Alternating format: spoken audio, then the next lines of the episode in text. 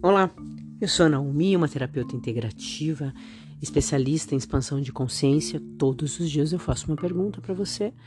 Minha pergunta para você hoje é assim: do que, que você precisa para que você possa se abrir totalmente a fim de simplesmente receber? O que, que você precisa? O que, que significa isso? O quanto que você precisa simplesmente receber? Na verdade, a gente não sabe receber. A gente não sabe receber um elogio. Quando as pessoas falam como você tá bonita, gostei da sua blusa, ah, paguei baratinho, ah, esse brinco aqui, imagina, eu tô feia, ai, que isso. A gente não sabe receber.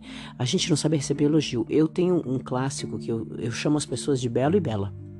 E às vezes, quando eu chamo alguém de bela, a pessoa fala: meu nome é Fulano, é Fulana, não é Bela. Então, uh, isso várias já aconteceram é uma pessoa que não está preparada a receber. E aí que tá. Às vezes, quando a gente não está preparado para receber, as oportunidades passam que nem o cavalo branco que passa na frente. E você não vê, porque você está julgando tanto. Você está com a sua mente tão fechada aí que você não vê nenhuma possibilidade.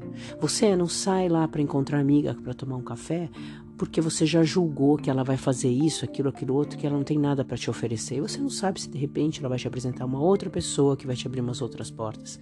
Você não sabe se de repente você vai num lugar e chega lá e você conhece outras pessoas.